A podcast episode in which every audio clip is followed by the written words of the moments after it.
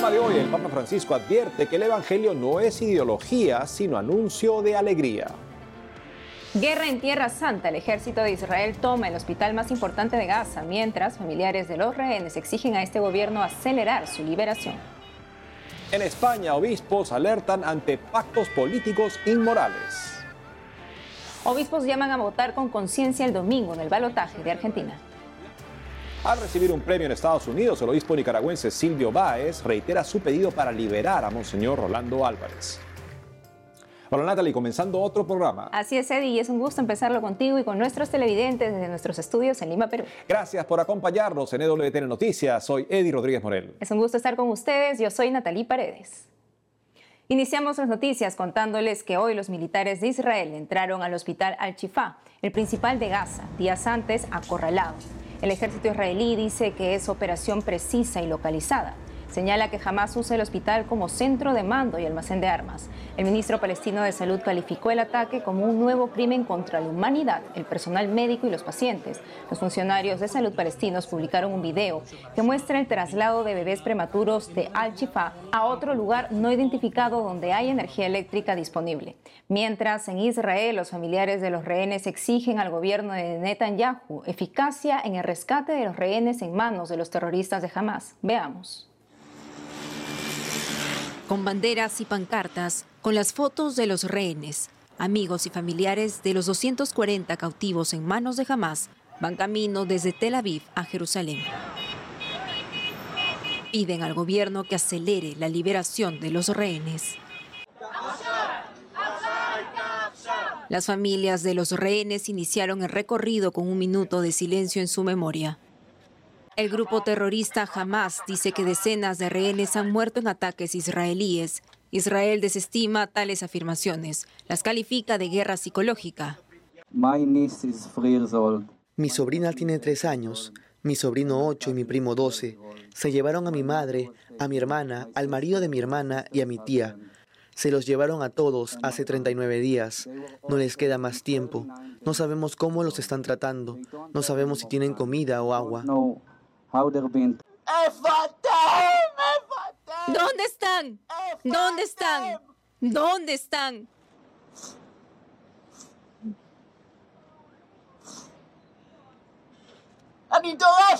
Exijo al primer ministro israelí, Benjamín Netanyahu, y a todo el gabinete que nos den respuestas, que nos den respuestas y hechos. Ya no tenemos fuerzas, no tenemos fuerzas. Devuelvan a nuestros hijos y a nuestras familias a casa. Los organizadores de la marcha indican que durante cinco días harán paradas en varias localidades. Hoy llegaron a la ciudad de Bir Yaakov.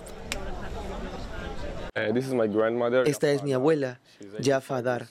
Tiene 85 años y fue secuestrada en su casa en el kibbutz Nir Oz el 7 de octubre. Desde entonces no sabemos nada de ella. No sabemos si está viva. El propósito es crear conciencia sobre los rehenes para garantizar que esta sea la primera prioridad. Para todos los objetivos israelíes, asegúrese de que el gobierno lo mantenga como primer objetivo para asegurarse de que regresen lo antes posible. No nos rendiremos, los queremos lo antes posible. Y si fuera tu padre, y si fuera tu madre, son algunas de las voces en hebreo de los familiares y amigos de los rehenes que se escuchan mientras se dirigen a la oficina del primer ministro Benjamín Netanyahu en Jerusalén. Los marchantes piden al gobierno israelí que traiga a los rehenes a casa ahora. En su mensaje a los jóvenes por la próxima Jornada Mundial de la Juventud que cada año celebran en noviembre, las diócesis en el mundo, el Papa resalta que la esperanza cristiana no es un fácil optimismo ni un placebo para incautos, sino la fe de que Dios no nos deja nunca solos y mantiene su promesa. Más noticias del Santo Padre con nuestra corresponsal Almudena Martínez Portiu. En la audiencia general de este miércoles, el Papa Francisco advirtió que el Evangelio es alegría y no una ideología. Ante los fieles que le escuchaban desde la plaza de San Pedro, explicó que las ideologías no saben sonreír y que el Evangelio es una sonrisa que te hace sonreír porque te toca el alma con la buena noticia. Como a los pastores en Belén, también a nosotros se nos anuncia una gran alegría, que no es un concepto, ni siquiera una buena noticia, sino algo más, una persona Jesús de Nazaret.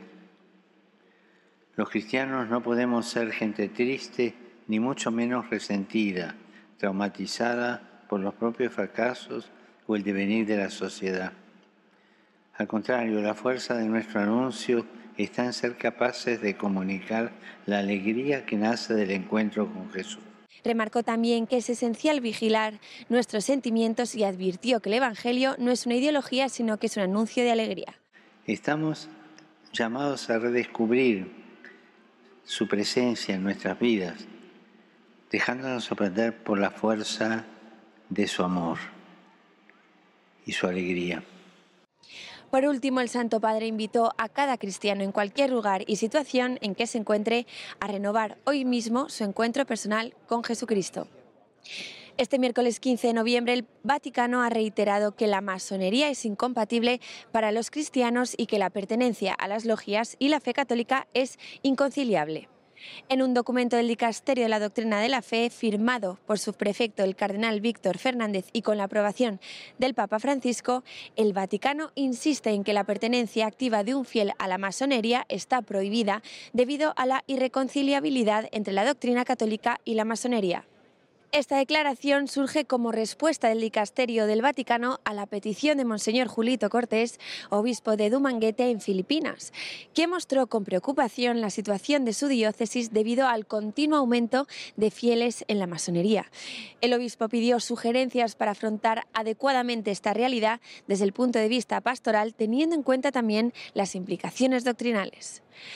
Asimismo, el Dicasterio del Vaticano propone a los obispos filipinos realizar una catequesis en todas las parroquias sobre las razones de la incompatibilidad entre la fe católica y la masonería e invita a los obispos de Filipinas a evaluar la oportunidad de pronunciarse públicamente sobre este tema. En Roma, Almudena Martínez Bordiú, EWTN Noticias.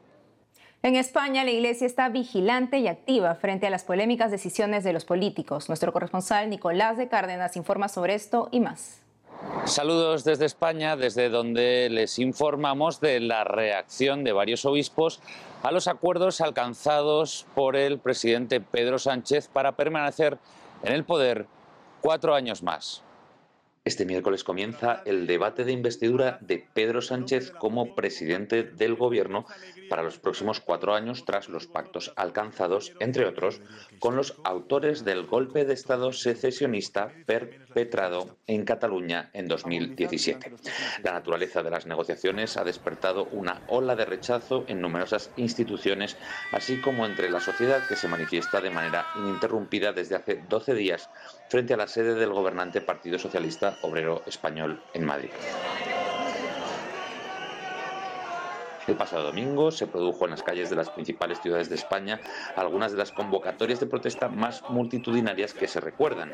Varios obispos españoles se han pronunciado en los últimos días calificando como inmorales esos acuerdos. El obispo de Orihuela Alicante, Monseñor José Ignacio Munilla, afirmó en su programa Sexto Continente en Radio María del pasado viernes que el hecho de que unos políticos amnistíen a otros políticos que han cometido delitos a cambio de que estos les den sus votos y que puedan seguir gobernando es algo inmoral. También se ha pronunciado en el mismo sentido el arzobispo de Oviedo, Monseñor Jesús Sanz Montes, quien ha denunciado que los que delinquieron grave y violentamente contra la convivencia, destruyendo un Estado de Derecho, determinan con su moneda de cambio el futuro de un pueblo.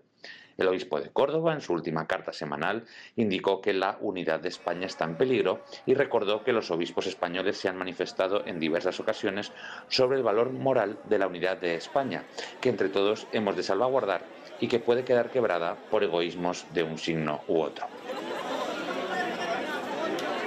Monseñor Fernández ha pedido rezar por España, que es un proyecto histórico de siglos y siglos.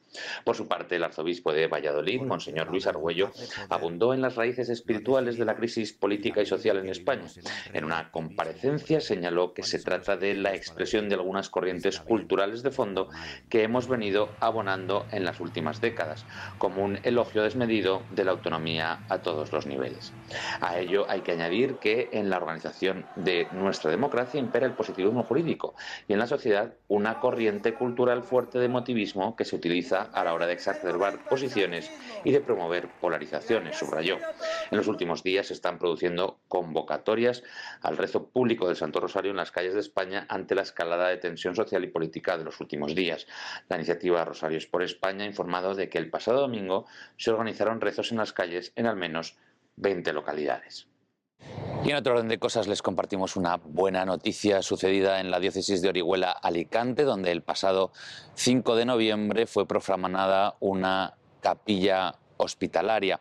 Los ladrones se llevaron el sagrario con la reserva eucarística, una cruz de altar, un cáliz, una casulla, un corporal y un libro litúrgico tras las llamadas a la oración y al arrepentimiento por parte del obispo Monseñor José Ignacio Munilla, los profanadores se arrepintieron, confesaron sus pecados de manera sacramental y devolvieron todo lo robado. Ahora que el Señor ha tocado los corazones, solamente podemos decir gloria a Dios, ha expresado el prelado, quien informó de que la identidad de estas personas quedará oculta bajo el sigilo sacramental. Desde España, Nicolás de Cárdenas, EWTN Noticias. El obispo auxiliar de Managua, Monseñor Silvio Báez, exiliado en los Estados Unidos, recibió este martes la medalla al servicio de la democracia por parte de la Fundación Nacional para la Democracia. El galardón le fue entregado en Washington por sus esfuerzos para restaurar la libertad religiosa en Nicaragua. Sucede en el contexto del 40 aniversario de la organización.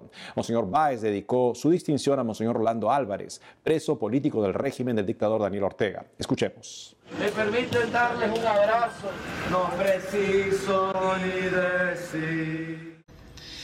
To receive this medal bears witness to the courage of my people. Recibir esta medalla es testimonio del coraje de mi pueblo, que sigue resistiendo y perseverando. Es para mí un honor dedicársela a los valerosos ciudadanos de Nicaragua que se sienten custodiados por este prestigioso galardón.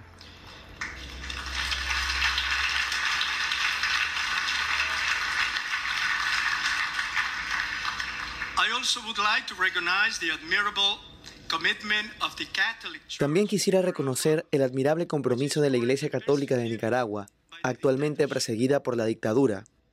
Siempre ha sido un refugio seguro para los pobres y los oprimidos, y sigue siendo un faro de esperanza en la sociedad.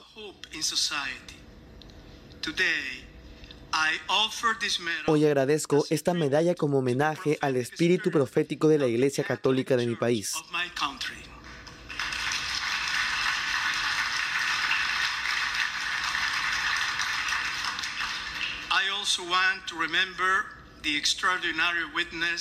También quiero recordar el extraordinario testimonio de mi hermano obispo Rolando José Álvarez, injustamente encarcelado por proclamar la verdad, defender la justicia caminar con los más pobres. Su compromiso pastoral es un signo de la fuerza perdurable de la misión profética de nuestra iglesia. Una vez más esta noche, exijo con urgencia su liberación inmediata e incondicional.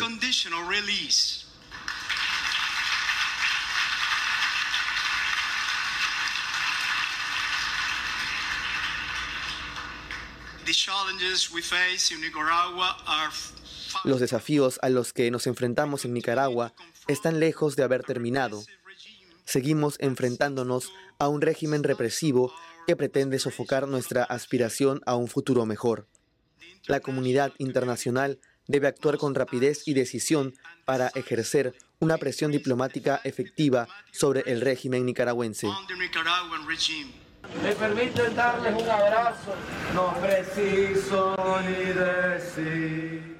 Nos vamos a una pausa y al volver, documento Vaticano pone en innecesario dilema a sacerdotes respecto a los padrinos de bautismo, opina sacerdote español. Además, en Filipinas un niño sueña con ser sacerdote. Regresamos con más noticias con Enfoque Católico.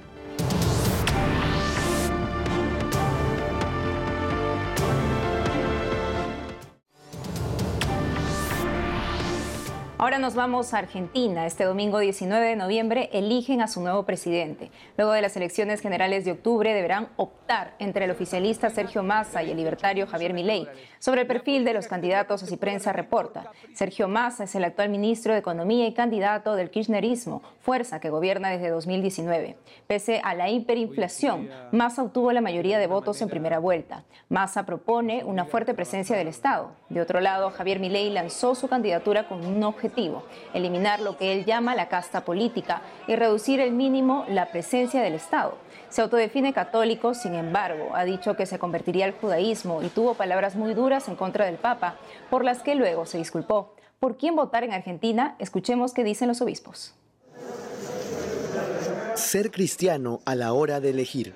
Así comenzó Monseñor Jorge García Cuerva, arzobispo de Buenos Aires, en una entrevista con estudiantes de la Pontificia Universidad Católica Argentina.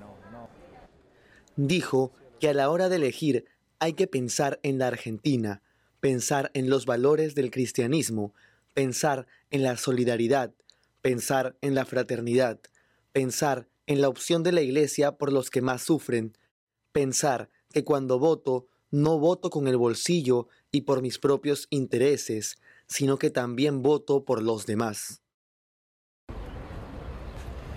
El arzobispo de La Plata, Monseñor Gabriel Mestre, indicó a Radio Brisas que en Argentina la pobreza y la inflación impide que los ciudadanos lleguen bien a fin de mes.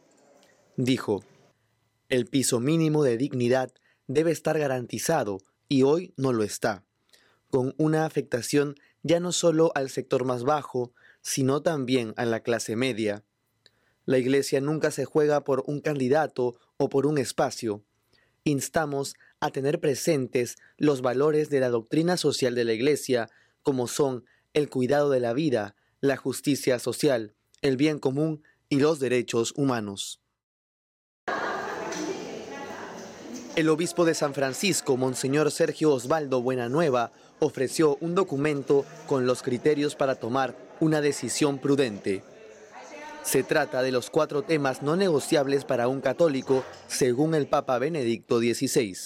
El respeto y la defensa de la vida humana desde su concepción hasta su fin natural. La familia fundada en el matrimonio entre hombre y mujer. La libertad de educación de los hijos y la promoción del bien común en todas sus formas. Ambas opciones presentan a la conciencia cristiana formada graves perplejidades que no se pueden minimizar. El obispo de Azul, Monseñor Hugo Salaberry, en el cuatrigésimo aniversario de la democracia en Argentina, dijo, Somos parte de la democracia cuando lo hacemos de manera activa y participativa, y a eso los invito, que nuestra participación, nuestro voto, no sea de exclusión, sino muy por el contrario de inclusión. Monseñor Roberto Pío Álvarez, obispo electo de Rawson, compartió el 4 de noviembre una reflexión en el diario La Nación. Dijo, en estos 40 años difíciles y complejos de democracia, aun cuando la violencia de unos pocos ha teñido nuestros barrios y calles, siempre ha primado volver a reconocernos hermanos y compañeros de camino. Al mirar al costado, descubrimos en los ojos de tantos un anhelo de patria, de casa común, de mesa donde haya lugar para todos.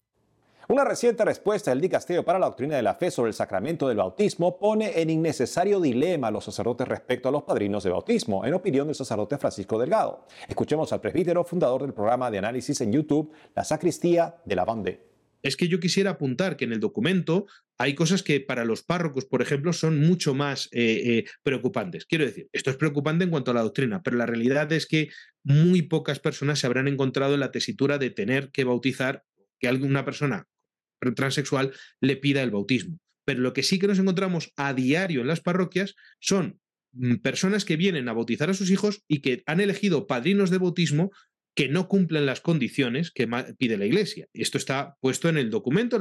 La Iglesia pide, para ser padrino de bautismo hay que ser mayor de 16 años, estar confirmado y vivir de una manera eh, acorde con, la fe de la Iglesia, es decir, tener una vida moral recta. Esto generalmente es interpretado, por ejemplo, a que cuando vienen personas que conviven sin estar casadas, se les dice que no pueden ser padrinos. Esto es, al menos los que, que cumplen la ley de la Iglesia, porque es verdad que hay muchos sacerdotes que esto no lo hacen ni caso.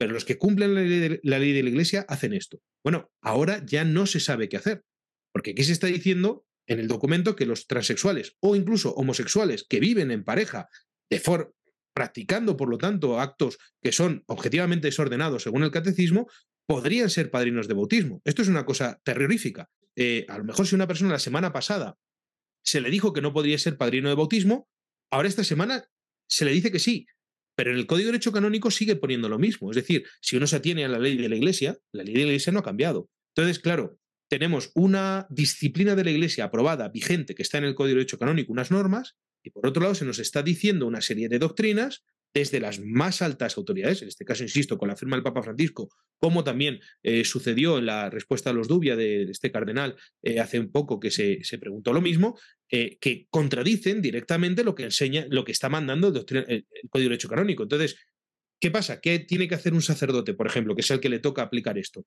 Pues, pues está, recibiendo dos órdenes contrapuestas. Y en, esa circunstancia no se puede obedecer. No puede obedecer una orden que a la vez viene contrapuesta por la misma autoridad que le da otra orden. Es como si un superior le dijera pues, un religioso, por ejemplo, mira, eh, eh, baja al tejado y dice, no, tendré que subir. No, usted baje, entonces no puedo hacer nada.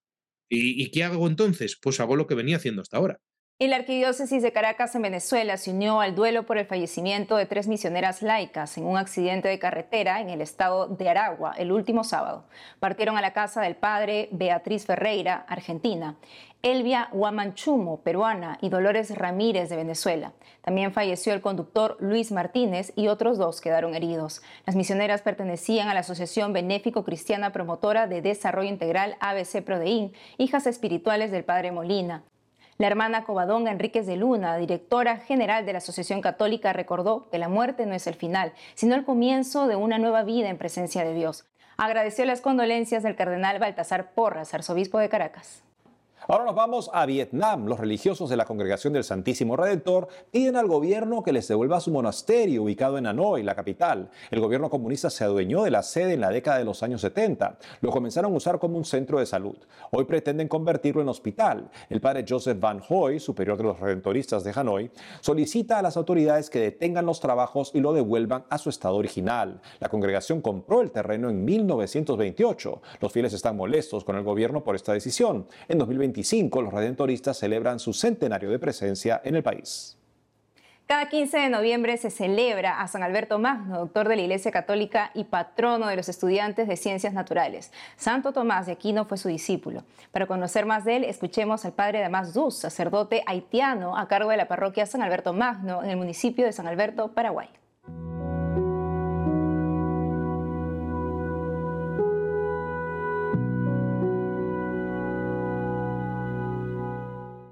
San Alberto fue un fray dominico y obispo de la Iglesia Católica, como un teólogo, como destacado, geólogo, geográfico y filosófico, químico, y en general un primate de la ciencia medieval se caracterizaba por su nobleza y liderazgo.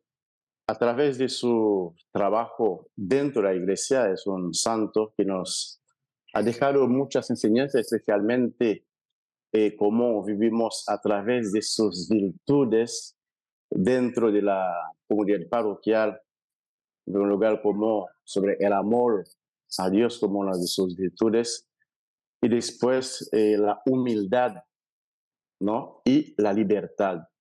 Esas son como las tres virtudes de San Alberto Magno, en la cual que él mismo nos da y nos dejó como una herencia que puede ayudarnos también a, crecer al nivel como de una vida espiritual. Eh, el mensaje principal eh, para mí que San Alberto eh, quiere dejar a cada uno de nosotros, la iglesia, todos los católicos, en la cual que estamos celebrando este día, que vivimos con esa esperanza y tratamos de crecer, ¿no? imitando especialmente las virtudes, las virtudes de San Alberto Magno. Vivir en el amor porque estamos viviendo en un mundo casi a donde el desamor está muy grande, ¿no? Y tratar como cristiano también vivir en la humildad, ser humilde, tratar de vivir en el amor, a donde nosotros podemos descubrir el amor de Cristo como es, eso es el fundamento para San Alberto, un amor hacia Dios. Y para que nosotros podamos hablar así, porque queremos hablar de San Alberto, no podemos hablar de San Alberto sin poner eso en la práctica.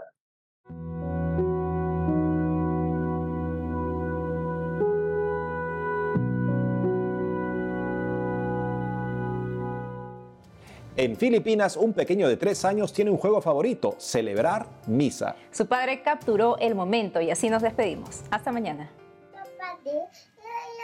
とですなれ雨。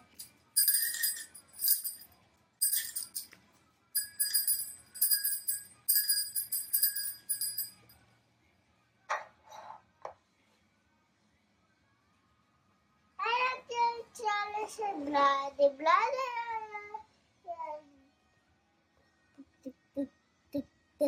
Todo sembrare ome.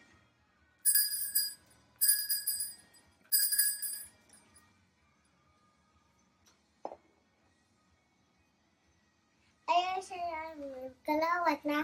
Mm. Ale, ale, aleluya. Kaya orkesta. Amen. Asa si Melmel pa? Yes, ubos. Asa si Melmel? Tuwas ubos. Go in peace.